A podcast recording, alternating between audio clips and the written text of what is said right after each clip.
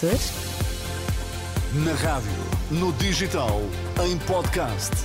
Música para sentir, informação para decidir.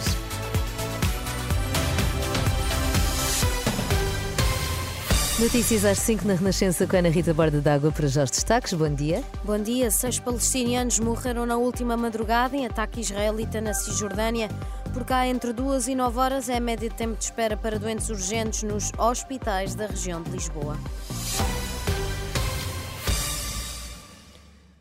Seis palestinianos, aliás, morreram na última madrugada numa operação israelita no campo palestiniano no norte da Cisjordânia ocupado e vários, várias pessoas ficaram feridas, anunciou o Ministério da Saúde palestiniano. De acordo com a agência oficial palestiniana, estas seis pessoas foram mortas por ataques aéreos israelitas perto da cidade, onde também se encontravam soldados israelitas. Questionado pela agência de notícias France Press, o exército israelita não fez qualquer comentário imediato sobre o sucedido. Mais de 300 palestinianos na Cisjordânia ocupada foram mortos por soldados e, em alguns casos, por colonos israelitas desde o início da guerra entre Israel e o movimento islamita palestiniano Hamas na faixa de Gaza. Por cá, a média de espera para doentes urgentes varia entre 2 e 9 horas nos hospitais da região de Lisboa. Os dados do portal do Serviço Nacional de Saúde são das 10 da noite, mostram que há quem esteja há 9 horas para ser atendido no Hospital Amadora Sintra e o caso menos grave ainda é o que se vive no Garcia de Horta, em Almada, com uma espera média de 2 horas. Já no maior hospital do país, Santa Maria, o tempo médio de espera era de pouco mais de 5 horas para quem tivesse pulseira amarela, quando a recomendação para estes casos é de uma hora.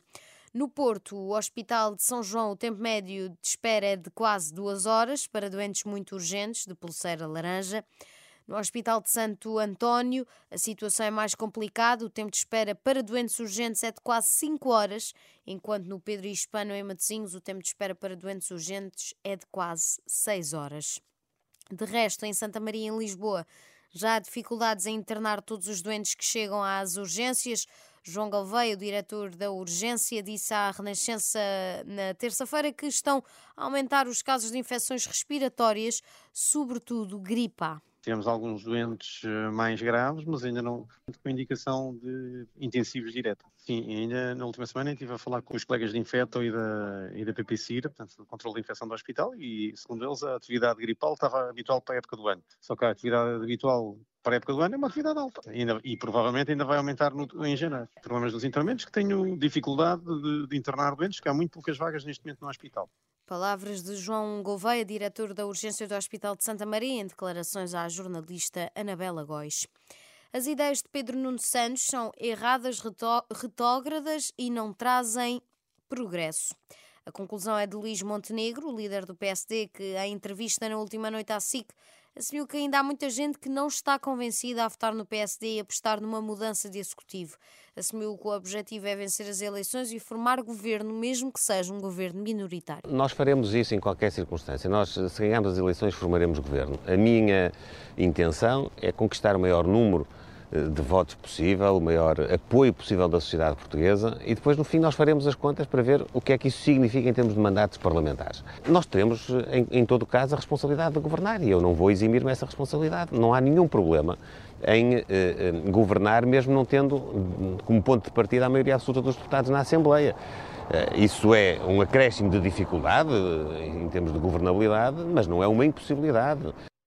Luís Montenegro garantiu ainda que não falou sobre pós-eleições com André Ventura. É a recompensa pelo desempenho na cobrança de dívidas. O total cobrado pela Segurança Social ficou acima do objetivo do ano, razão pela qual 1,4 milhões de euros serão distribuídos pelos trabalhadores. Os funcionários do Fisco também vão receber um prémio de desempenho este ano.